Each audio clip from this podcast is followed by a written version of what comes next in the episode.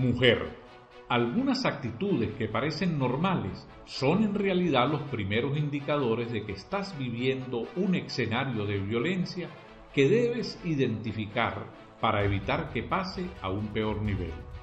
A continuación te presentamos una serie de situaciones que no debes permitir.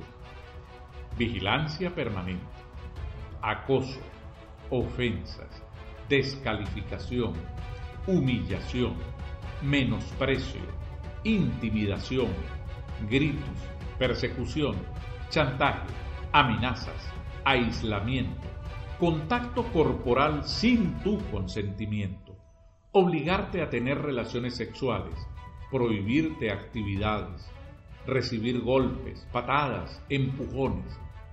Todas estas conductas deben alejarte, no son muestras de amor. Mujer tiene derecho a llevar el control de su vida, a desarrollarse en diversas actividades de forma exitosa. No permitas que nadie te condicione a través del uso de la fuerza. Busca ayuda, aléjate del agresor y denuncia.